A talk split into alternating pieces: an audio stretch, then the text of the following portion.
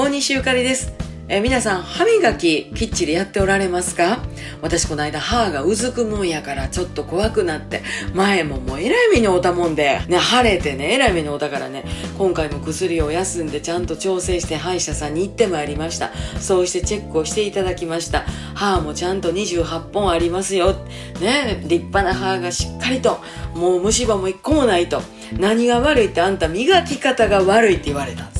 そうなんです。磨き方が大間違いで、幼稚園の時に教えてもうたまんま、あの、止まっとるということで、えーしっかりと歯磨きしましょうということで、もういっぺんいろいろと教わってまいりました。もう当たり前にご存知の方はやっておられると思いますけれども、もう先生に教えてもうてから私もうそっから歯磨ききっちりやるようになったらもう吐いたなんてもう全然どないもないですよ。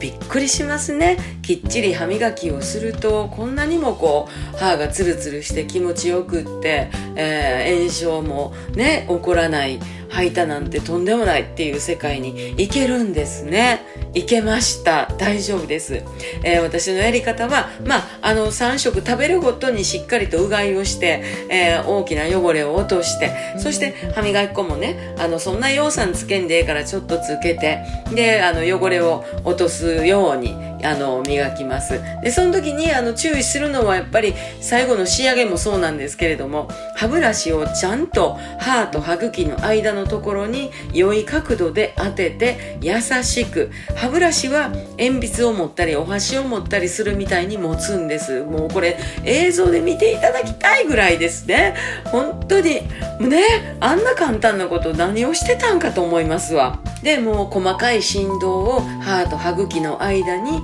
えー歯ブラシを優しく当てて、えー細かく1本ずつ磨いていく。歯と歯の間には歯間ブラシもしっかりと使うっていうね。本当にあの歯と歯茎の間のところのあの汚れをちゃんと落としてあげる。歯の汚れもちゃんと落としてあげればあの虫歯にならないしあの口の中清潔に保てるっていうことがよく分かりまして10分以上やそうですよ。あの歯磨きの基本は。なので私はお風呂に浸かりながらね10分ぐらいゆっくりと細かい振動をね歯と歯茎の間にね渡しながら優しく毎日磨くようにしております。もうそれだけでまた健康への第一歩ね今更ですけれども、えーどうぞ皆さん歯磨きしっかりやりましょう。また明日。